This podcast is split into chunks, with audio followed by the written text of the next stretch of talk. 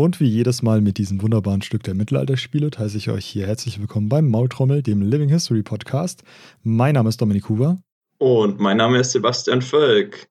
Wir haben euch eine Weile vermisst und jetzt sind wir wieder da mit neuen lustigen Ideen. Dominik, erklär doch mal, was wir heute vorbereitet haben. Ja, nachdem wir jetzt so lange nichts von uns haben hören lassen und die letzte Folge sogar irgendwie verschwunden ist. Wir hatten zwischenzeitlich mal eine aufgenommen, aber die hatte ein bisschen technische Probleme und die ist im Äther untergegangen. Die gibt es dann in 20 Jahren auf irgendeiner Bonus-DVD, wenn man ganz bis zum Ende durchhört. Ja, oder vielleicht haben auch die, diese komische Mars-Rover-Sonde gedünst, da hat das Ding jetzt auch mitgenommen und irgendwelche äh, Mars-Boys haben jetzt unseren Podcast gehört. Das kann auch sein. Dann erfahren sie mehr über unsere Vergangenheit als unsere Gegenwart. Und äh, über die charmante Unterhaltung, die man sich auf der Erde so anhören kann auf Spotify und YouTube und ja, sonst sind wir nichts, ne? Mhm. Ja, liebe Leute, die euch äh, dieses anhört, ich hoffe, ihr seid bereit für äh, vor allem Unterhaltung, weil, aber jetzt sagst du, wir haben vorbereitet. Ja, ja, stimmt, das sollte ich ja erklären. Na, ich bin abgeschwiffen. Wir haben vorbereitet ähm, ein paar Textstellen auf unserer, ja, auf unserem Lieblingsdialekt, auf unserer Lieblingssprachform, kann man vielleicht so sagen, mhm. dem Mittelhochdeutschen. Mhm. Und wir beide sind ja ja, weltbekannte Sprachgenies und werden euch mit und werden uns mit, Sprich mit unserer Grand wir, wir, werden euch mit unserer grandios schlechten Aussprache von mittelhochdeutschen Texten äh, amüsieren, denn das wird nicht richtig sein, es wird äh, falsch ausgesprochen sein. Ich wette, wenn wir über die Texte reden, werden wir sie falsch übersetzen. Deswegen ist das jetzt hier keine wissenschaftliche Abhandlung, das ist keine Lehrveranstaltung, sondern das ist eine Spaßveranstaltung. Also es, es geht uns ein bisschen darum zu zeigen, zwei Enthusiasten möchten verstehen, wie verändert sich die Sprache über die Jahrhunderte und kommen wir da vielleicht ein bisschen mit also verstehen wir, um was es geht. Ach so, das ist jetzt gemein, weil ich kannte die Texte schon vorher. Ich habe jetzt quasi zwei von meinen Lieblingspassagen rausgesucht und ich weiß halt quasi, was da steht, aber das heißt nicht, dass ich das verstehe auf Mittelhochdeutsch. Ja, aber die Zuhörer, die wissen es nicht. Ich weiß es vielleicht nicht äh, und du kennst meine Texte nicht, also können wir mal schauen, wie das wirkt. Okay, der, der Punkt geht an dich, ja. Hm? Heute sind wir ein bisschen albern, kann es sein? Ja, wir sind immer albern. also welche, welche Zeiten hast du? Ähm, machen wir es chronologisch, oder? Fangen wir mit dem oh, frühesten uh, an. Das ist das ist jetzt gemein. Das habe ich gar nicht so rausgesucht. Ich glaube, ich habe um, um 1200 rum, so 11, weiß ich nicht, 80 oder so und mhm. 1225 habe ich. Okay, ich. dann fang an mit 1180, danach komme ich. Aber im Vorgespräch hast du mir gesagt, du hast drei und ich habe zwei. Das heißt, wir könnten jetzt machen, dass du anfängst, dann mache ich eins, dann du eins, dann okay. ich eins und dann du eins. Und dann mussten sich die Leute nicht unser Gelaber am Stück länger anhören, sondern jeden von uns normal. Ja, das kann man auch so machen. Dann, ähm, meine... dann, da, muss ich mich nicht, da muss ich mich nicht als erster blamieren, sondern dann blamierst du dich zuerst. Und dann. Okay, da gibt der mutig mir den Vortritt. Also, das ist natürlich auch viel. Ja, du weißt auch, der, der Gentleman lässt immer dem anderen den Vortritt. Also wir fangen natürlich mit dem Ältesten an, also dem, das am weitesten weg ist von unserem modernen Deutsch. So, Sprung ins kalte Wasser. Es geht um den guten Parsival vom Wolfram von Eschenbach. Kennst du sicher auch. Der ist. ja, der, der liegt hier auch neben mir. Das ist auch eine Passage, die ich habe. okay, aber es werden verschiedene Stellen sein. Also der, ja, bestimmt, der Parsival ist ja zum Glück sehr, sehr dick. Der ist also, sehr lang. Ich, warte mal. Mhm. Machen wir mal, machen wir mal Reenactment oder Living History ASMR. Pass mal auf hier. Mhm. Also du hast das jetzt wahrscheinlich nicht gehört, aber unsere Zuschauer werden es jetzt gehört haben, wie das Buch. Das klingt nach einer Bibel. so vom Format her. Ähm, schlimmer. Also ich habe eine Studienbibel auch hier, ähm, also eine Studienübersetzung. Mhm. und die ist dünner als der Parsival. Boah, krass. Aber gut, okay, bei der Bibel sind die Seiten dünner als beim Parsival, also das zählt wahrscheinlich nicht. Mhm. Also, der gute Parsival, äh, da geht es um diesen sogenannten Parsival, der der Titelheld ist. Und so genau habe ich das das gar nicht durchgelesen, aber er erlebt irgendwie Abenteuer und das ist auch verwoben mit der Artus-Saga. Und wir springen zu Abschnitt 36, für die, die da tiefer drin sind. Ähm, ich möchte nur dazu sagen, das Ganze ist so auf 1200 bis 1210 eingeordnet. Hm, Bis 25 doch sogar, hätte ich gemeint. Mm, Ja, möglich. Dann haben wir verschiedene. Und, und, und, und, und, ähm, ich möchte gleich mal ein bisschen ähm, klugscheißern. Ja, Ich ich glaube, da haben wir sogar mal in einem Podcast mal nämlich schon drüber geredet, oder? Haben wir so mal drüber gequatscht? Ich weiß es gerade nicht. ja. Ähm, ich habe nämlich den Parsival hier und habe den äh, ja irgendwann mal ganz freudig gelesen, weil cool Textquelle mit ähm, Übersetzung. Also ich habe auch eine Studienausgabe hier mhm. mit äh, hochdeutscher Übersetzung daneben und so. Und äh, habe dann halt so freudig gelesen und dann war ich irgendwann mal an einer Passage, wo ähm, viele Details beschrieben werden, wo ich mir gedacht habe, wow, also Mhm. das ist definitiv nicht Hochmittelalter. Und dann habe ich mal versucht, ein Warum? bisschen. Haben Sie über Chromfelgen geredet oder äh, wie konntest du das äh, erkennen? Ja, ja, ja, äh, Chromfelgen. Ähm, weil Passival ist dann in seinem äh, SAMG vorgefahren und ja, der alte Pimp. Nee, ähm, eine, eine Stelle beschreibt, wie er, ähm, ich glaube, das ist sogar der Vater von Passival, da geht es gar nicht um ihn selber. Weiß ich jetzt gar nicht, ist schon länger her. Mhm. Äh, auf jeden Fall, ähm, da schiebt er sich das Visier hoch oder ihm wird das Visier hochgeschoben vom Helm. Und dann gibt es noch ein, zwei andere Passagen, die mir ein bisschen, ähm, ja, sehr spätmittelalterlich vorkommen von der Beschreibung her. Mhm. Auf was ich auf jeden Fall raus wollte eigentlich, ähm, ich habe mal versucht herauszufinden oder an eine Ausgabe zu kommen, wo im Parsival darauf verwiesen wird, äh, aus welcher genauen Quelle welche Textpassage stammt. Ja. Also, ähm, weil ich wüsste nicht, dass man quasi einen Folianten gefunden hat, Datierung 1200, einmal Parsival komplett, so wie der jetzt heute hier vor mir liegt. Ähm, sondern ich kann mir vorstellen, dass es wie bei vielen, äh, ja, Aus, Epen, aus ich, mehreren die Dinger, Abschriften, ja. genau, dass, dass diese Epen ja aus mehreren Abschriften zusammengetragen sind. Und ich hätte mal versucht, irgendwo was zu finden, äh, wie das beim Parsival eben vonstatten gegangen sind. Welche Teile von welchem Buch, der ist ja hier in verschiedene Bücher gegliedert und verschiedene Abschnitte und so weiter, Mhm. äh, welche Passage einfach woher kommt. Und also meine dicke Studienausgabe hat es nicht. Ähm, ich habe auch mal eine Anfrage in verschiedenen Facebook-Gruppen gestellt, ob da jemand was dazu hat. Hatte keiner pa spontan parat. Also Mhm. wenn Hörer da draußen eine Ahnung hat, welche Textpassage oder welches Buch bei Parsival aus welchem, aus welcher Abschrift stammt, aus welchem Jahrhundert stammt, whatever, unbedingt bei uns melden. Ähm, das suche ich schon ziemlich lange nach und ich habe bis jetzt nichts gefunden. Ähm, genau, äh, Also deswegen wollte ich einfach nur mal einwerfen. Kann sein, dass der Passival eben ähm, ein Mixmasch, Mixmasch aus mehreren Jahrhunderten ist. Aber ich, ich weiß es nicht. Der Punkt ist, ich weiß es nicht. Ich habe es mir halt selber gedacht. Eben kann jetzt auch sein, dass die Textpassage einfach schlecht übersetzt war oder whatever. Weißt du, wie ich meine? Also, mhm. ich wollte der Sache auf jeden Fall auf den Grund gehen und ich habe es bis dato nicht geschafft. Das wollte ich eigentlich nur einwerfen. Und darüber habe ich jetzt fast fünf Minuten geredet. Ähm, wir wollten zu deiner Textpassage kommen. damit hast du auf jeden Fall in mir schon die Angst geschürt, dass äh, die Zuhörer kompetenter sind. Ähm, also verzeiht mir Da, mein, davon gehe ich doch aus. genau, Davon gehe äh, ich ihr, aus. Also, ihr dürft gerne kommentieren, äh, was man anders aussprechen kann. Egal, los geht's. Der Herre an alles Slaven lag und erkoss den graven Tag. Der gab dennoch nicht Lieten schien, du sollt auch da beriete sin.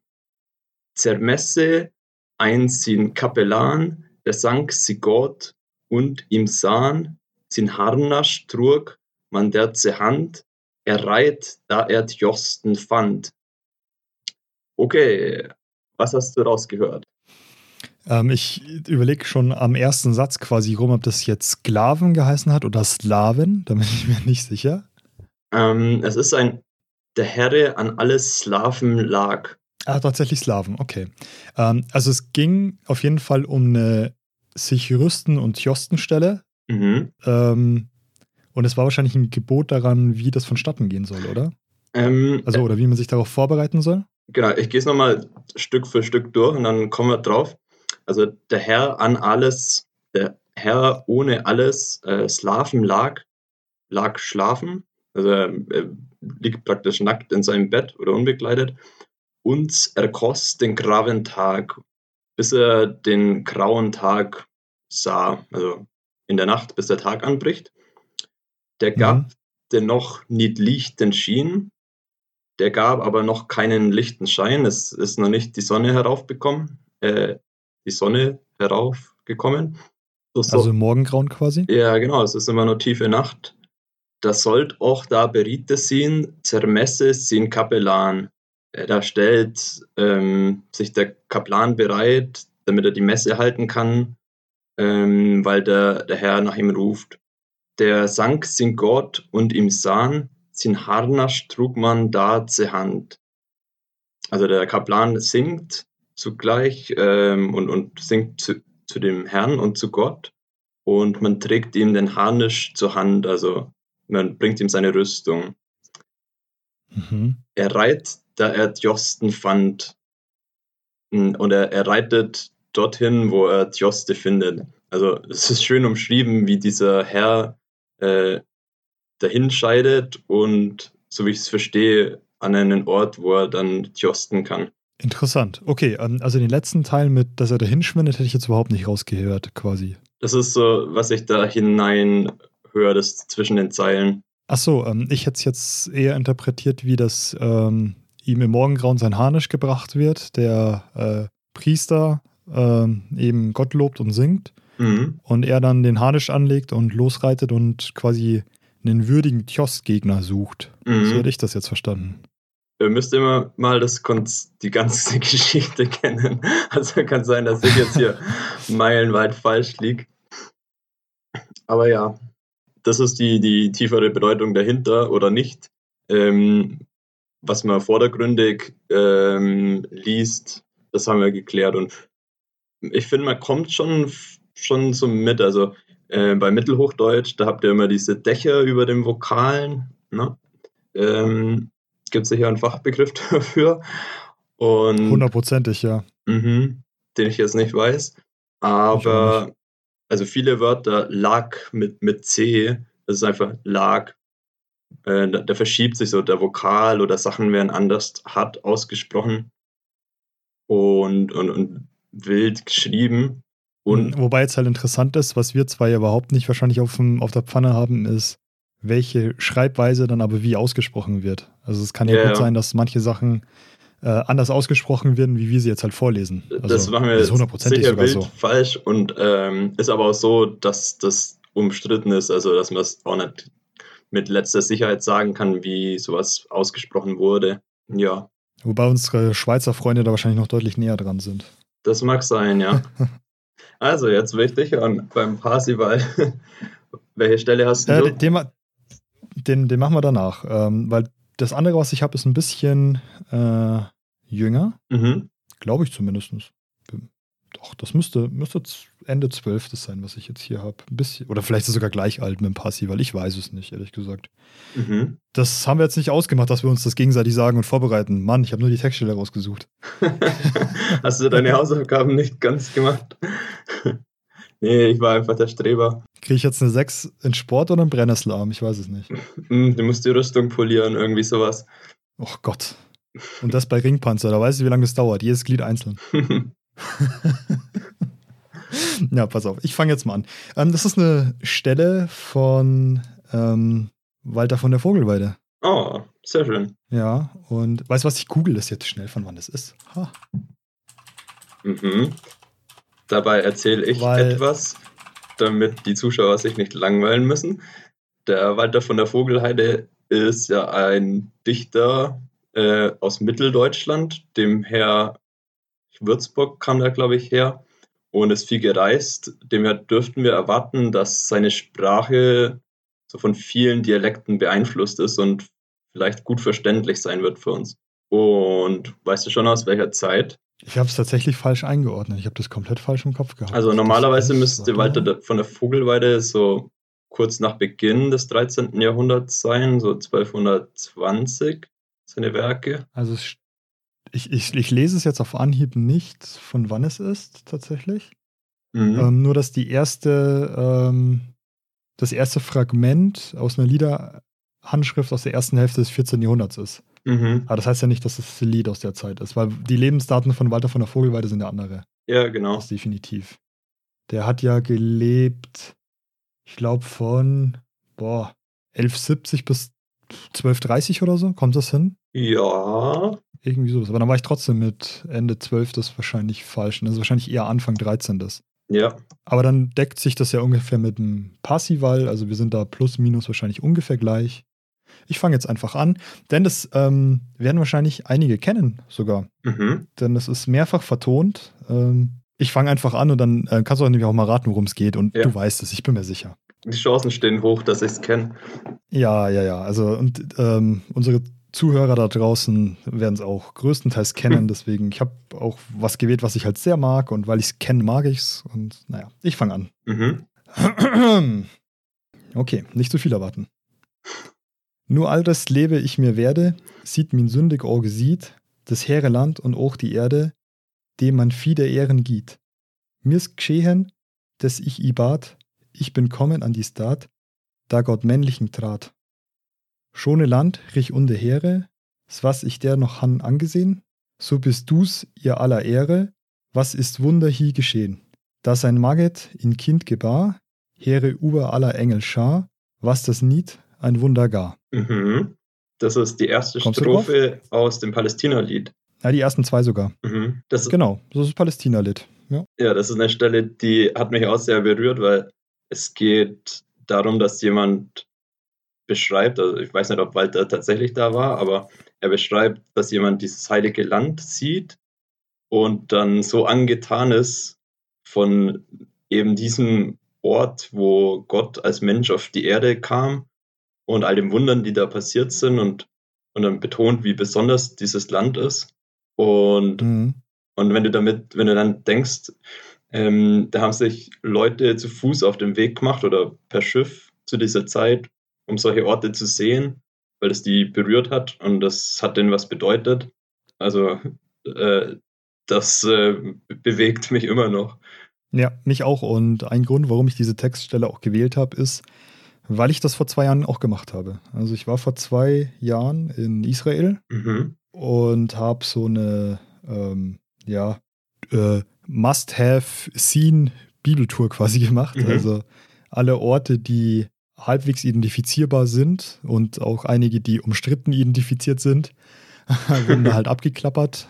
Ja, es gibt halt einige Orte, wo es wirklich ähm, ich möchte sagen, ein bisschen an den Haaren herbeigezogen ist, dass es wirklich genau da war und mhm. nicht äh, 20 Kilometer in die andere Richtung oder in die andere Richtung. Also es ist aber ziemlich unterschiedlich und ähm, irgendwie jeder hat da immer, wo irgendwas war, eine Kirche hingesetzt. Das ja. ist ziemlich interessant. Ja, ähm, auf jeden Fall, ich habe das, wie gesagt, vor zwei Jahren gemacht und die Textstelle ähm, begleitet mich auch schon durch äh, meine komplette äh, Grobmittelalterzeit und ähm, auch durch meine Reenactment-Zeit. Mhm. Ähm, es wird bei, wird bei uns auf Veranstaltungen nach dem fünften Bier auch immer gerne ein bisschen vor sich hingegrölt von allen. Zumindest die ersten drei Strophen, dann hört sich die Textsicherheit nämlich auf. Ja, und die Formulierung ist ja auch sehr krass, wenn er sagt, äh, nur Rest leb ich mir werde. Also jetzt erst äh, lebe ich würdig oder für mein jetzt erst ist mein Leben jetzt erst ist mein Leben würdig quasi. Ja. ja. Mhm. War das bei dir ähnlich? Hat das dich so stark verändert? Nein, das nicht. ähm, aber ähm, es war schon ein Erlebnis, das alles mal wirklich zu sehen. Mhm. Ja. Und auch ähm, ein Bewusstsein zu haben, äh, dass das nicht alles aussieht wie Königreich der Himmel. Mann. Nee, und, und dass es natürlich auch ein Ort ist, der Geschichte aus verschiedenen ähm, Epochen verbindet und verschiedenen Religionen eigentlich, der, der sehr vieles verbindet und, und doch die Menschen gespalten hat. Also sehr umstritten alles und sehr faszinierend. Oder? Das ja, da kannst du ja wirklich über, über die Jahrtausende hinweg quasi, äh, ist da die Geschichte interessant. Ähm, ich habe auch, mhm. das ist so eine ähm, ja, Hügelfestung, kann man jetzt salopp daher sagen, die von den Römern belagert wurde. Mhm. Und das Ding ist halt schon fett. Mitten im Nichts, am Meer, auf einen, auf einen Berg einfach mal so eine, so eine Feste reingekloppt. Holy moly. Mhm. Ja, war schon, also geschichtlich war da einiges los. Und da kann man auch einiges sehen. Und in der Zeit, wo ich da war, habe ich auch nicht mal ansatzweise alles gesehen. Also ich habe so diese Must-Have abgeklappert Tour quasi gemacht. Ähm, und jetzt könnte man nochmal runter und nochmal wirklich alles im Detail anschauen. Also Mhm. da ist mir definitiv einiges durch die Lappen gegangen. Aber wir schweifen ein bisschen ab. Das soll jetzt hier kein Reisebericht werden, sondern wir wollten ja über die Textstelle reden. Genau, ja. Und ich finde, dass man die nämlich relativ gut versteht. Mhm. Also, vielleicht liegt es auch daran, weil sie mir halt eben so bekannt ist, aber es sind relativ ja, einfache Wörter, die noch relativ gleich klingen, sage ich jetzt mal, in der Passage oder in den zwei Ja, Passagen, in den ja. zwei Strophen drin. und, und Und- nahe sind an den Wörtern, die wir benutzen. Genau. Okay, ja. Es ist schwer zu sagen, wie es wirkt auf jemanden, der es nicht kennt, weil das ist schon lange her bei uns beiden. Aber ähm, Mhm. für die, die es nicht kennen, Und, und, ge haut. und geprägt von verschiedenen ähm, Vertonungen. ja, genau. Such das mal bei YouTube. Die, es ist echt schön, die verschiedenen Vertonungen zu hören. Und da gibt es wirklich Palästina-Lied. unzählige. Mhm. Gibt es unzählige davon. Und gibt auch viele, äh, es gibt auch viele Strophen, bestimmt sechs oder acht. Ähm, 19 eigentlich. okay. Mhm. Ja. Also wenn man alle irgendwie zusammenträgt, sind es 19 und ähm, es ist aber ziemlich sicher, dass einige nachträglich hinzugefügt wurden. Mhm. Oder es ist sicher, dass einige hinzugefügt wurden. Mhm. Genau. Okay. Ja, du bist wieder dran, ne? Ja, bei mir geht es jetzt nach 1396. Dann können wir danach dein früheres trotzdem noch einspielen, muss ja nicht chronistisch sein. Ähm, wir hören aus der Stadtchronik von Lübeck 1396. An was denkst du, Dominik? 1396. Mhm. Ja, da geht's los mit ziemlich geilen Rüstungen. Mhm. Geht's auch los mit ziemlich ungeilen Krankheiten.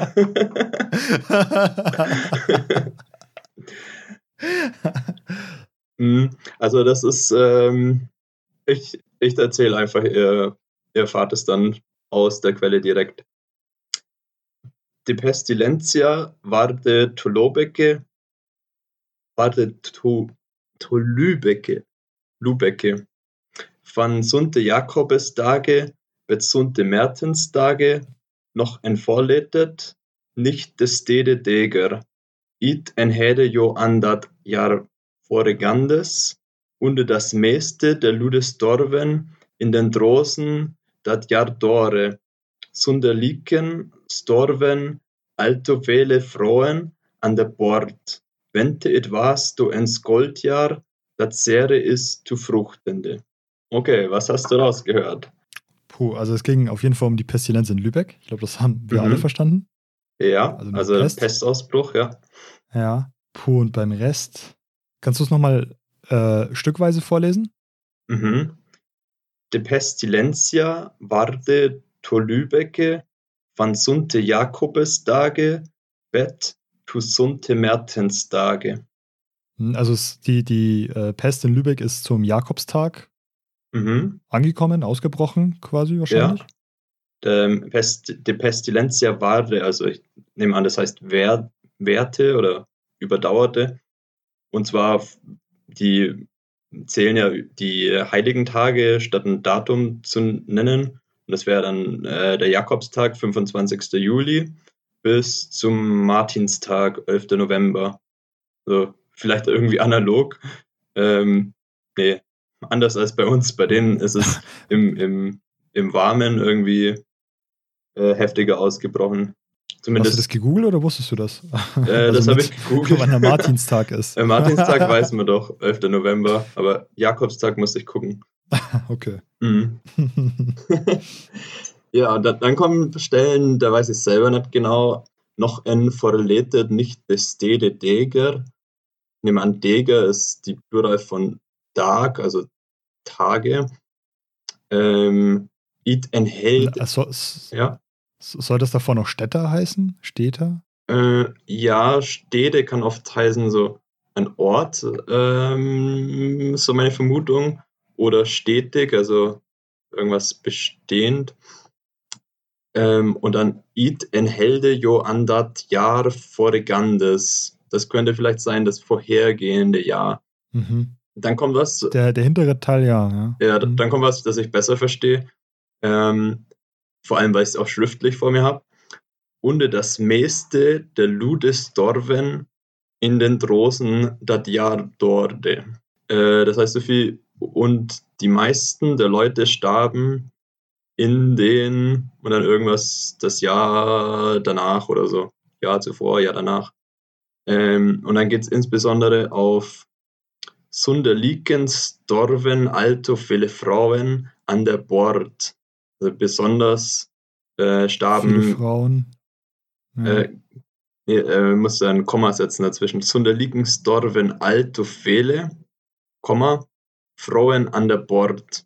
Also, es starben viele Alte, alte viele und Frauen bei der Geburt. Ah, ach du Schande. An okay, der Bord ja. bei der Geburt. Frauen statt Frauen. Also es ist aber wirklich mit V dann geschrieben und ist alles sehr befremdlich. Mit ein bisschen Raten, mit vielleicht Englisch noch, kann man mehr, äh, kommt man ja hin. Aber man muss ja sagen, es ist Lübeck, also es ist uns ein fremder Dialekt. Wir sind ja schwäbisch, fränkisch angehaucht. oder bei dir auch aus der Oberpfalz oder was, was ist so dein äh, Stammdialekt? Ja, ja, ähm, also Regensburgerisch eigentlich. Mhm. Ja, wir, reden, wir reden ja kein Oberpfälzerisch, wir haben nur Einflüsse von da, wir sind Regensburger. Ja, redet's. Und da wird, Rengs, da wird Regensburgerisch geredet. Okay. Bei mir schwätzt man Schwäbisch. Im Augsburger ja. ähm, ist die, Land. Weißt du, ist die, ist die Textpassage dann ähm, in Anführungszeichen Mittelhochdeutsch oder ist das Mittelhochdeutsch mit Einfluss oder ist das in Dialekt von Lübeck verfasst oder hast du äh, Infos dazu? das kann ich jetzt nicht so wissenschaftlich beurteilen, aber ich gehe stark davon aus, dass das ein lokaler Dialekt ist. Ja. Hm, okay. Mhm. Ja, dann. Ne. Also die, die Textpassage war hart. Also ich habe ja, hier ist, da mal ein Wort verstanden und das war's. Das ist vielleicht mehr als die Zeit auch durch den Ort gegeben, denke ich. Schauen wir mal, was hast du noch im Petto? Ja, ich habe ja auch noch den Parsival nochmal. Ja ich glaube, eine spätere Stelle als du. Das ist aus dem dritten Buch. Mhm. Äh, ich weiß nicht, ist das dann hier Strophe 124 oder so? Oder Teil 124?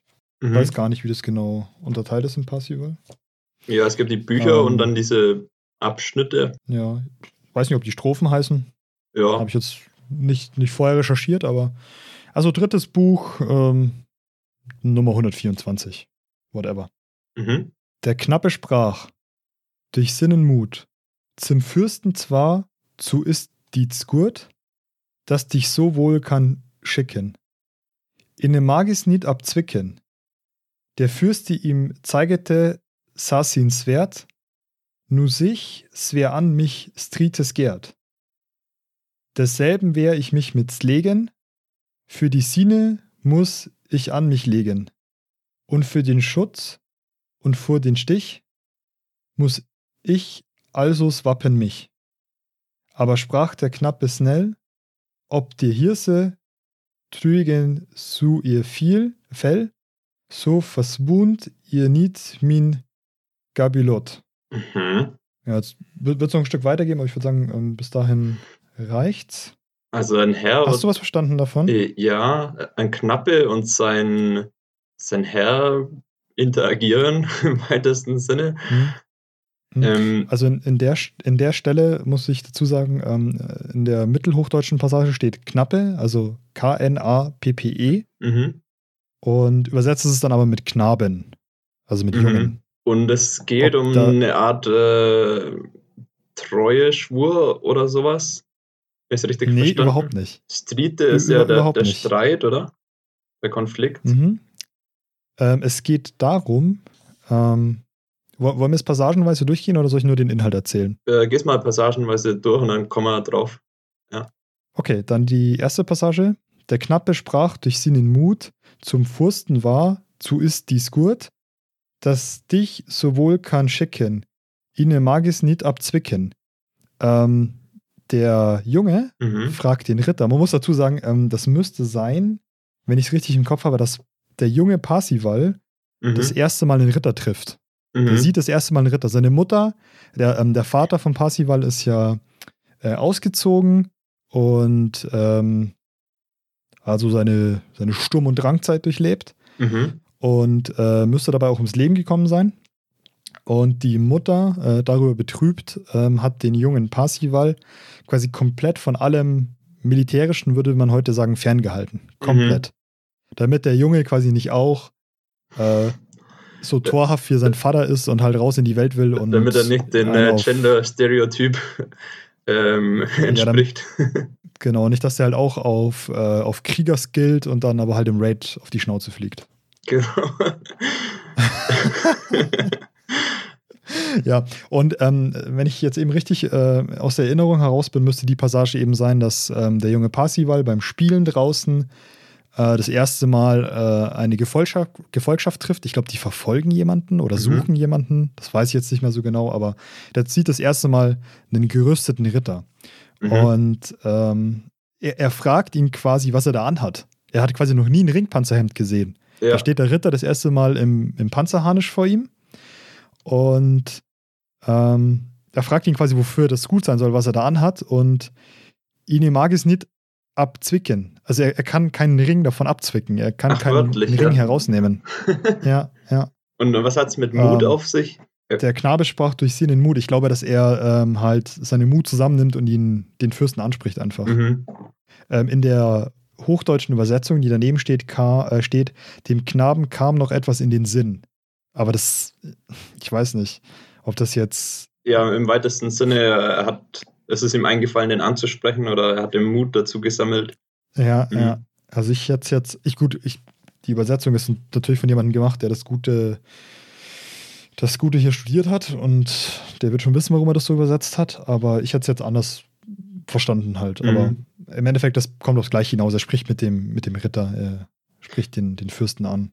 Ja, du, also da sind wir an dem Punkt, ähm, ohne dass wir es genau verstehen, aber potenziell, wenn du dich mit so einer Sprache beschäftigst, ähm, dann lernst du was, wie die Leute damals ticken. Also wenn der Knabe Mut Mhm. aufbringen muss, dass er den ansprechen kann, also falls das so ist, dann ähm, lernst du über das Verhältnis von so einem Jungen zu einem fremden Ritter, also wie die Ja, zueinander wobei das aber an der Stelle halt, da, da musst du aber den Kontext jetzt dahinter sehen. Ähm, der Parsival ist ja, ich meine sogar ein Hochadliger Mhm. oder zumindest ein, ein höherer, niederer Adlige. Und ähm, wurde von seiner Mutter aber halt sein Leben lang, bis zu diesem Zeitpunkt, wo er halt als Junge da beim Spielen auf diesen Ritter trifft, Mhm. ähm, ja genau vor sowas ferngehalten. Also Ah, im Endeffekt, der hat, ähm, du, du kannst jetzt dem seine soziale Interaktion, glaube ich, nicht in den Kontext bringen mit einem äh, niederen Jungen, der auf einen Ritter trifft. okay. Ja, ja. Und vielleicht ist er Okay, zusätzlich ein, ein schüchterner Mensch, äh, dadurch, dass er immer von diesen militärischen Personen ferngehalten wurde.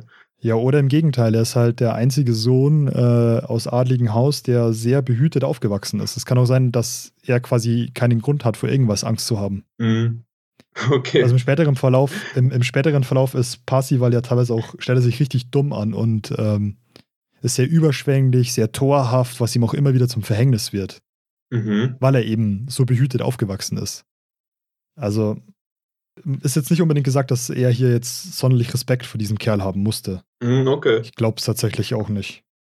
Aber machen wir mal weiter mit dem Text, weil die nächsten Passagen sind ziemlich interessant, deswegen habe ich die auch rausgesucht. Das ist eine meiner Lieblingspassagen dem Ja. Inhalt wegen. Ähm, der Furste ihm zeigte Sassins Schwert. Das ist ja sehr verständlich. Ähm, der Fürst zeigt ihm halt sein Schwert jetzt. Ne? Mhm. Und der Fürst sagt, nu sich schwer an mich strites gehrt. Also, nu sich, schau her, Ja. schwer an mich strites gehrt. Also, ähm, äh, äh, wenn einer äh, mit, mit mir streitet, wenn einer mit mir ähm, kämpft, ne? Mhm. Desselben wehre ich mich mit Slegen. Also ähm, wer mit mir Streit anfängt, ähm, an dem, mit, bei dem wehre ich mich mit Schlägen, Ja. mit seinem Schwert halt eben. für die Sinne muss ich an mich legen. Also für die Sinne, für die vom Gegner, muss ich an mich legen. Und für den Schutz und für den Stich, also für den Schuss, also die, die Sinne sind, S-C-A-U-Z. Äh, sind das die Sinne im Sinne von was wahrnehmen oder die Sühne oder was war das? Äh, für, für, die, für, die, für die Seinen. Für ah. die Sinne muss mhm. ich an mich legen. Also für die Schläge des Gegners. Okay. Ja. Äh, und für den Schuss, also Schutz, aber Schuss. Mhm. Und für den Stich muss ich Alsus wappen mich. Also er muss, er redet ja von seinem Ringpanzer. Wir sind ja hier im ähm, Anfang des 13. Jahrhunderts. Also trägt der Ritter natürlich einen vollständigen Ringpanzerharnisch. Mhm. Davon kann man zumindest ausgehen. Das sagen uns ja eigentlich alle Quellen. Mhm. Und er, er, gibt ihnen so eine ähm, Einführung, wie werde ich ein Ritter-Crashkurs. Ja, ja, nee, ganz im Gegenteil. Er sagt dem, er, er zeigt quasi gerade diesen, in Anführungszeichen, dummen Bauernjungen, der keine Ahnung hat, der mich gerade fragt, was du denn da anhast, erklärt er gerade die Funktion von einem Ringpanzerhemd. Mhm. Und er sagt ihm nämlich, dass ich, er sagt ja, ähm, äh, dass er für die Schläge, für, gegen Schüsse, also gegen Pfeilbeschuss wahrscheinlich oder Armbrustbeschuss mhm. und gegen Stiche muss er sich wappnen. Also er trägt das Ringpanzerhemd, um sich vor Schlägen, Schüssen und Stichen zu schützen. Mhm. Und das ist auch schon die interessanteste Kernaussage dahinter, äh, finde ich jetzt für mich als passionierten Kettenhemdmenschen. Und das denke ich, würde dich ja auch sehr interessieren. Mhm. Weil wir haben jetzt hier eine Quelle, die ja quasi sagt, dass ein zeitgenössischer Ritter davon ausgegangen ist, dass er vor Schlägen, Schüssen und Stichen durch sein Panzerhemd geschützt wird. Mhm. Ob das jetzt so war oder nicht, wir kennen alle die Tests, wo mal der Pfeil durchs Hemd geht und mal nicht. Und mal kann man durchstechen und mal nicht und hin und her, das wissen wir ja alle. Also, das ist ja nicht hundertprozentig, dass ja. es schützt. Aber äh, der Fürst hier ist der Überzeugung davon. Interessant ist auch weißt du, worauf Schlag. Also was er damit meint, ist damit ein Schwertschlag, also ein Schnitt gemeint oder ein Schlag? Ja, wahrscheinlich, weil er davor, weil er, weil er der, äh, die Passage vorher ist ja, der Fürst ihm zeige Sassins Schwert. Also er zeigt ihm das Schwert mhm. und sagt ja, ähm, er wehrt sich mit Schlägen. Er zeigt dem Jungen das Schwert und sagt, er wehrt sich mit Schlägen gegen die. Mhm. Also mit Schwertschlägen. Ja, ja, ja genau. Mhm. Und um es nochmal zu verdeutlichen, ich finde es eben so interessant, dass der Fürst in dieser Stelle so davon überzeugt ist, dass er vor diesem allen geschützt wird. Alles, was wir auf jeder Veranstaltung äh, quasi vor Besuchern mehr oder weniger rechtfertigen müssen, mhm. dass so ein Ringpanzerhemd ja überhaupt schützt und gegen Schuss schützen kann, ich sage bewusst kann, mhm. vor Stichen schützen kann. Mhm. Ja gut, ein Schnitt, brauchen wir nicht drüber reden, Schnittschutz ist das ja wunderbar, immer eigentlich, ja. ähm, aber halt auch, äh, es wird ja direkt von einem, von, vom Schlag gesprochen, also ähm, du weißt ja, so ein, so ein gutes Hau. Kilo Schwert ja. vom Pferd runtergehauen, da er schneidet dir nicht den Arm ab, aber die Wucht dahinter ist ja trotzdem brutal. Also, mhm. ja, und auf jeden Fall er ist davon der Überzeugung, äh, er ist davon überzeugt, dass ihn das schützt, weil das dem Jungen ja jetzt erzählt. Ja, klar. Ähm, ob, das, ob das so ist oder nicht, wissen wir natürlich jetzt trotzdem nicht. Ähm, aber ich, ich, ich weiß, dass wenn du heute einen ähm, Schutzwestenträger, egal ob jetzt äh, Militär, Polizei, mhm. fragst, äh, ob ihm seine Weste schützt, dann sagt er ja. Ja. Also die, die SK4-Westen, die die Bundeswehr verwendet, da kannst du jeden Soldaten fragen, schützt die? Ja. Probieren wir es aus? nee. Na klar, sonst wird sowas so, ja auch nicht anzogen. Ja. Wobei, da habe ich einen lustigen Fun-Fact, äh, den ich mal aus dem Ärmel schütteln kann. Ähm, es gibt, oder es gibt diesen Typen, der die erste in Anführungszeichen kugelsichere Weste in Amerika ähm, erfunden hat. Ja. Ähm, und der ist aufgetreten und hat sich beschießen lassen vor Publikum damit, um dafür Werbung machen, also Werbung dafür zu machen. Oh, lass mich raten, es ging böse aus. Nee, nee, das hat funktioniert. Okay. Das hat funktioniert. Und er hat es trotzdem in die Geschichtsbücher geschafft, weil das so gute Marketingstrategie war. Ja. Mhm. Ja. Also die Geschichte geht schon noch weiter. Ich wette, ganz schadlos ist er davon nicht davon gegangen, weil allein die blauen Flecken, die du davon bekommst, also die Hämatome, die das hervorruft, die sind ja auch nicht ohne. Mhm. Ähm, auch wenn das äh, Geschoss penetrierend nicht in dich eindringt. Ähm, ja. Der kann ja von ähm, Äh, vereinfacht gesagt, dass sich die, das Lungenfell und das äh, Brustfell voneinander lösen, dass dir die Lunge zusammenfällt. Mhm. Bis hin zu Einblutungen durch die Hämatome und so weiter kann ja alles Mögliche passieren. Also das kann auch tödlich ausgehen, auch wenn du nicht innerlich getroffen wurdest. Mhm. Ähm, aber bei dem hat das wohl relativ lange und relativ gut funktioniert und die Dinge haben sich dann auch verkauft. Gut, ja. Ja. Ähm, auf was ich eigentlich eben raus wollte, ist, ähm, heutige Schutzwestenträger würden sich halt auch nicht beschießen lassen, einfach nur aus Spaß an der Freude. Ähm, einfach weil es auch immer Fälle gibt, dass das halt mal dann doch nicht funktioniert. Also es ist halt nie ein hundertprozentiger Schutz, ne? Mhm. Heute wahrscheinlich noch ein bisschen komplizierter, weil je nachdem, womit man drauf schießt, Entfernung, welche Munition, welche Waffe, bla bla bla, Kaliber und so weiter. Das ist ja alles super kompliziert. Ähm, also da wird auch sich keiner beschießen lassen. Aber jeder davon geht auch aus, dass ihn das Ding natürlich schützt unter gewissen Voraussetzungen. Und ich glaube, da kann man jetzt einfach mal reininterpretieren, dass unser Ritter hier in diesem Textabschnitt das eben genauso sieht. Also, ob sich der jetzt von einem scharfen Schwert stechen, beschießen und äh, abstechen lässt, weiß ich jetzt nicht unbedingt. Ich glaube es fast nicht. Aber er denkt, dass ihn das schützt. Das finde ich ist eine sehr schöne Passage und bietet einen schönen Einblick ins Mindset, mhm. glaube ich. Ja, das ist eine tolle Quelle. So, und ich glaube, ich habe noch ein Stück weitergetragen, äh, weitergetragen, ein Stück weitergelesen. Mhm.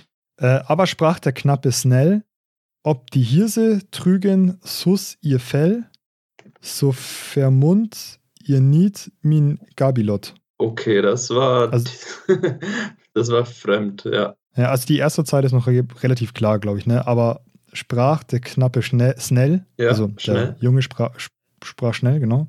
Irgendwas mit Hirse? Ob die Hirze, ob die Hirze, Hirze, mhm. also Hirsche, ich weiß auch nur, weil der Text halt daneben steht. Ah, Hirsche. Hir Hirze, geschrieben mit H-I-R-Z-E, Hirze, mhm. trügen sus ihr Fell. Also, wenn die äh, Hirsche so ein Fell tragen würden. Also, wenn die Hirsche Ringpanzer ah. tragen würden. Dann. So verwund ihr niet min Gabilot. Das letzte Wort. Ist alles klar bis auf das letzte Wort, ja. gell? So verwund ihr nicht min Gabilot. Also so verwundet sie nicht mein. Die hochdeutsche Übersetzung sagt in dem Fall einfach nur Spieß. Ah, okay. Also Gabilot ist wohl ein Speer, ein Spieß, ein, eine mhm. Wehr. Mhm. Ja. Eine Saufeder, vielleicht so ein Jagdspieß. Ja, also kann, kann mir nur vorstellen, dass es irgendeine spezielle Form für die Jagd wahrscheinlich meint, deswegen wahrscheinlich so ein komisches Wort. Mhm. Für uns komisch. Ja, für uns komisches Wort, ja. Ja. Genau. Gehen wir zur nächsten Quelle. Mhm. Ich habe noch eine auf Lager, die ist von 1642. Wie sieht es bei dir aus? Was, was war denn da los? 1642? Sind wir da schon so Bereich 30-jähriger Krieg? Ja, richtig. Bist du bereit? Ich bin, ich bin immer bereit. Okay, los geht's. Springen wir direkt in den 30-jährigen Krieg an eine Stelle aus dem Tagebuch des Peter Hagedorf. Und das ist, ähm, also er ist so ein, ein Söldner und befindet sich gerade in Dierdorf, wo auch immer das sein mag. Es geht los. An alle Dierdorfer da draußen jetzt ein zorniger Aufschrei, dass du nicht weißt, wo das ist. Nee, ähm, also ich habe mir das auf der Karte, äh, um mal abzuschweifen, angeschaut, wo dieser Peter Hagedorf umherzogen ist. Und da war wirklich vieles dabei, von Norditalien bis zu Mitte Frankreich, bis zu Norddeutschland ähm, und fast nach Litauen rein. Also der war unterwegs und hat viel erlebt. Und jetzt springen wir an eine Stelle aus seinem Leben. Er schreibt, Allhier habe ich mich den Abend ein wenig bezecht und bin des Morgens einen Steinwurf hinter dem Regiment verblieben, wegen Kopfweh. Also sind drei Pauren in die Hecken gesteget, auf mich dor, wacker zu schlagen mein Mantel, Ranzen, alles, alles genommen, durch Gottes Schickung sind sie auf einmal von mir gesprungen. Also bin ich zu schlagen, ohne Mantel, ohne Ranzen zum Regiment kommen, haben mich nur ausgelacht. Interessant. Ähm, natürlich sehr, sehr, sehr verständlich. Mhm. Sehr verständlich alles. ein paar einzelne Wörter sind dabei, die natürlich ungewöhnlich sind. Ja. Äh, und eigentlich waren auch ein, zwei Wörter dabei, die ich nicht verstanden habe. Also das Pau Pauken, Pauken ist das. Ah, das waren Äh. die Pauren. Also sind drei Ah, Pauren. ja. Ah ja, okay, okay, verstehe. Drei Bauern Aha. sind das. Die sind Ah ja. in die Hecken gesteget. also haben sich in die Hecken, in den, haben sich in den Hecken versteckt, oder? Ja, genau. Die haben sich in den. Hecken versteckt und dann auf mich dort wacker zu schlagen. Also die springen heraus äh, auf ihn zu und, und verhauen ihn. Und dann nehmen sie ihm seinen Mantel, seinen Ranzen, alles genommen. Also Ranzen kennen wir ja von Schulranzen. Äh, das, Mhm, das kann man, mhm. glaube ich, mit seinem Gepäck gleichsetzen. Und sein Mantel wird irgendein ähm, Wolltextil sein, in dem er vermutlich auch schläft. Also es sieht ziemlich böse aus für ihn. Und, und dann durch Gottes Schickung, also durch Gottes Fügung nehme ich an, sind sie auf einmal von mir gesprungen. Ja, und dann haben sie abgelassen. Und am Ende kehrt er zu seinem Regiment, zu seinem Regiment zurück und die lachen ihn alle aus. Genau. Super interessante Quelle. Also mal vom Sprachlichen abgesehen, weil es ja wirklich sehr verständlich ist. Ähm, interessant, dass er sich einen reinlöten kann und Mhm. es dann quasi so hingenommen wird, dass er hinter dem Regiment wegen Kopfschmerzen ein bisschen zurückbleibt. Ja. Oh, kann man mal machen, ne? du, da, da geht es drunter und drüber. Also ich habe, ähm, das könnte man sich tatsächlich, das, das findet ihr gleich, ja, das findet ihr online, ähm, zumindest in der Fassung, wo das Originalbuch abfotografiert wurde, digitalisiert. Oder äh, gibt es auch Publikationen davon. Äh, das versteht man ja nur einigermaßen und das ist wild, was der erlebt. Ähm, er hat dann eine Frau, die folgt seinem Gefolge und er hat ein Kind und die sterben dann beide. Er wird verwundet in der Schlacht und äh, sie plündern Städte und mh, also es ist aus einer Zeit, die ist uns so fremd wie Leben auf dem Mars. Also es ist einfach ständiger Bürgerkrieg, das können wir uns gar nicht vorstellen. Äh, was war nochmal die genaue Datierung? Das ist 1642. 1642, okay. Mhm. Also 17. Jahrhundert Genau. und nicht mehr im Mittelalter. Nee, genau Mann, wir genommen sind nicht. jetzt, wir sind jetzt äh, hier interepochi-mäßig Interepochial. geworden. Aber ich habe es Ist, rausgesucht, ist, weil das, es so ein. ist, das, ist, das wirklich, ist das wirklich ein Wort, interpochial? Hm, ich glaube nicht. Interepochial, wenn er. Ja. ich habe keine Ahnung. Aber du siehst, es ist so, ein- so ein guter äh, Verbindungsstück. Da, da kommen wir Ja, noch ja, ran. auf jeden Fall. Und es ist. Ist auch super interessant, wirklich, weil es ja jetzt wirklich gezeigt hat, äh, gut, das ist wirklich jetzt hier keine wissenschaftliche Abwandlung gewesen. Wir haben verschiedene Regionen genommen, Mhm. verschiedene äh, ja, Darreichungsformen. Das eine war jetzt ein Tagebuch, das andere war ein höfisches äh, ja, Liedgut eigentlich. Dann haben wir einen Epos, Mhm. also überhaupt nicht wissenschaftlich verwertbar, weil dafür regional viel zu weit auseinander, dass wir jetzt sagen könnten, wie sich die Sprache über die Zeit verändert hat nee, weil die Sprache sich von Kaff zu Kaff da schon deutlich mehr unterscheiden kann. ja, ist ja nicht aber- ein Strang, sondern verschiedene. Genau, genau, aber halt interessant trotzdem, wie sich äh, das eben verschiebt in die F Verständlichkeit eben hinein. Jetzt Mhm. 17. Jahrhundert und bisschen, bisschen Grammatik anders. Ein paar Wörter hätten wir jetzt vielleicht so nicht gewählt, aber man versteht's. Mm, Das erinnert mich auch, also sehr stark mehr als an die mittelalterlichen Quellen, erinnert mich das an zum Beispiel Tagebücher aus dem Ersten Weltkrieg, davon habe ich mal welche gelesen. Und die hat auch so ein, so ein knapper Stil äh, und die Grammatik so leicht verdreht. Also dieses, hm, dieses prägnante, militärische, ähm, er beschreibt es so, äh, er, er geht nicht genau auf Gefühle ein, weißt du, er schreibt einfach, das ist wie so ein Bericht. Naja, du hast nicht gedient, das merkt man, ne? Mhm. Dir ist es äh, weniger fremd, oder? Ja, da wird man einfach so, ja. Mhm. Ja, das ist so ein, so ein beschreibender Stil, ja. Also. Ja, nee, aber ich weiß, was du meinst. Also ich habe auch ähm, Erster Weltkrieg mir ein paar Sachen angeschaut. Mhm. Ähm, ich finde auch Briefe und Postkarten da sehr, sehr interessant. Ähm, eben wie du schon sagst, wie, wie knapp das teilweise gehalten wird. Teilweise aber auch, dass da Sachen geschrieben werden, die man jetzt heute vielleicht nicht in die Heimat schreiben würde, so. Mhm. Also meinst gut, du Gewalttaten irgendwie detailliert beschrieben, oder? Äh, ja, Detail würde ich jetzt nicht sagen, aber generell so einen Teil des Schrecken des Krieges nach Hause schreiben. Also, mhm. Das kam halt aber auch nicht immer vor. Also das, das ändert sich, je nachdem, wo, wann, wie, wer, wo, an wen wird geschrieben. Ja, klar. Ne? Also es gibt auch ganz viele Briefe, wo du dir denkst, so, okay, und du bist an der Front und das schreibst du jetzt heim. Interessant. Mhm. Also, also das ist sehr umfangreich. Da kann man sich alleine ich glaube ich, Jahrzehnte damit beschäftigen, um sich das anzuschauen und auszuwerten und Schlüsse daraus zu ziehen. Mhm. Ja. Jetzt sind wir halt noch weiter abgeschwiffen, nochmal. Wir, wir können nochmal den Bogen zurückschlagen. Ich habe noch ähm, als Oberstreber noch ein paar meiner Lieblingsmittelalter-Worte rausgeschrieben, äh, die so ein bisschen mhm. inspirierend sind. Wir kratzen aber langsam schon wieder eine Stunde an, deswegen. Ich hause kurz raus, die passen jetzt zum Thema dazu. Und, und wir beenden unser Gespräch wieder mit Mittelalter, weil da wollen wir eigentlich hin. Genau. Also pass auf. Eine Herrenspieße.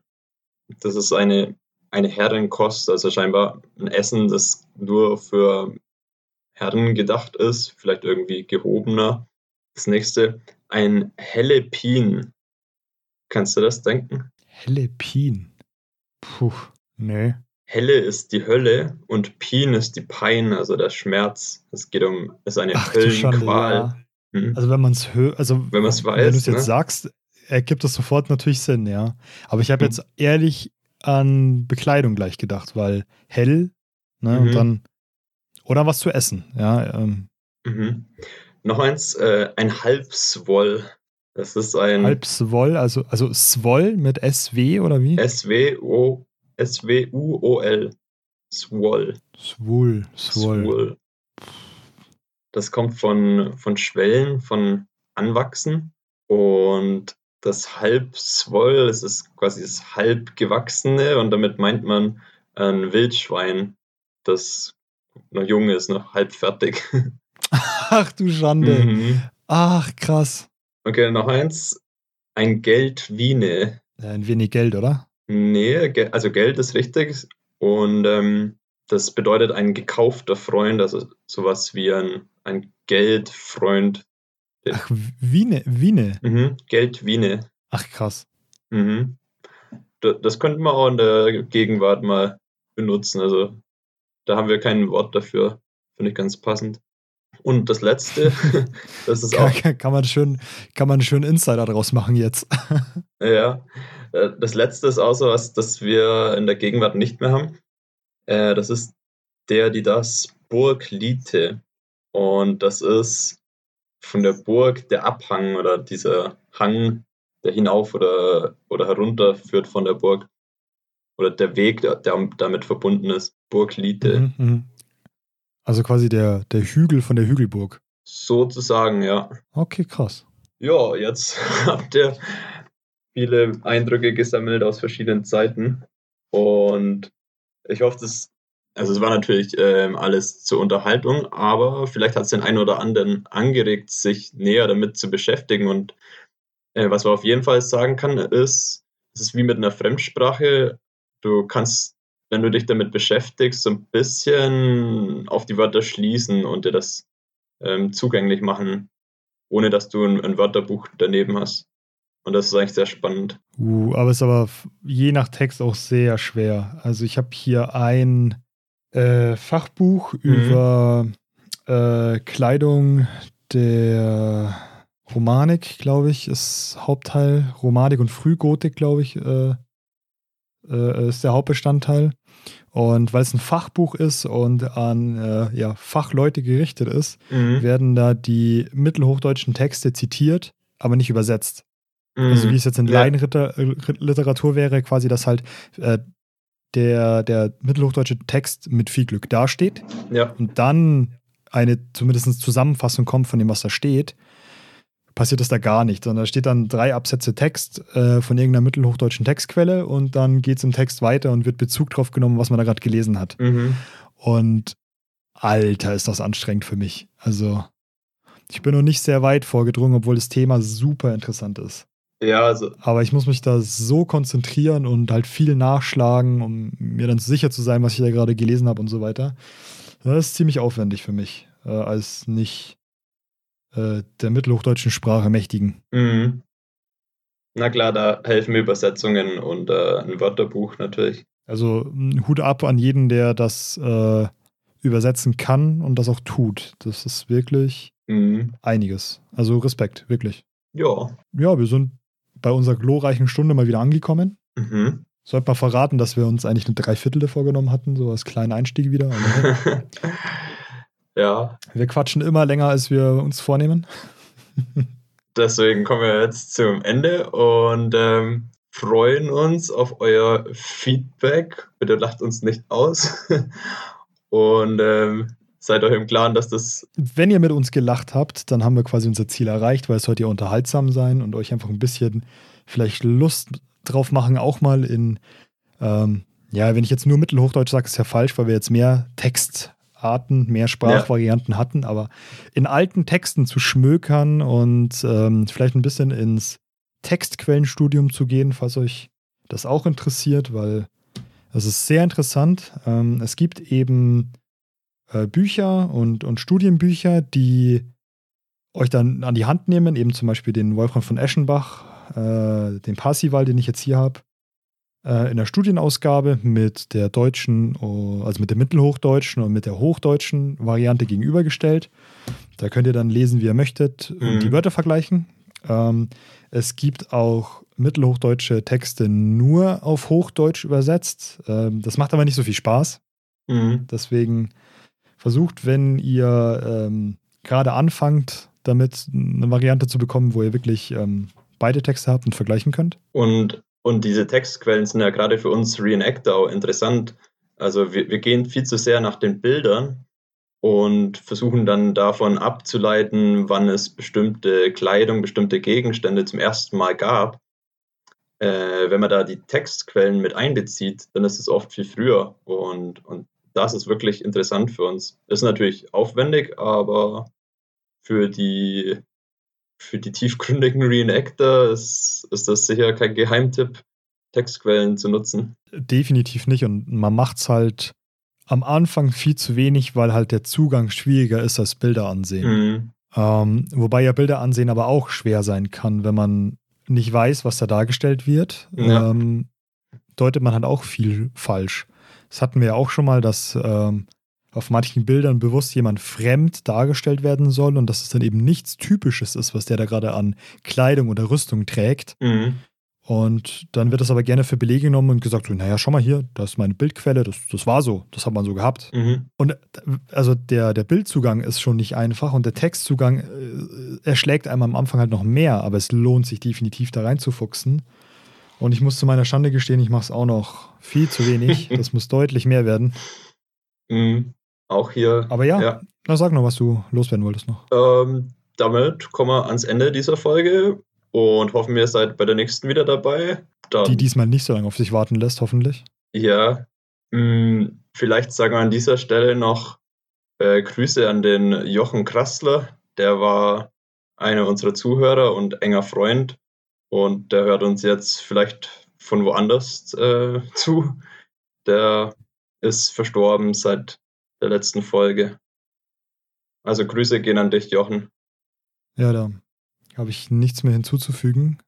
Wir hören uns beim nächsten Mal. Und mit, äh, ja, was du gerade gesagt hast, möchte ich jetzt diese typischen ähm, Podcast-Floskeln am Ende einfach mal komplett rauslassen. Und möchte einfach nur sagen, bis zum nächsten Mal. Tschüss. Tschüss.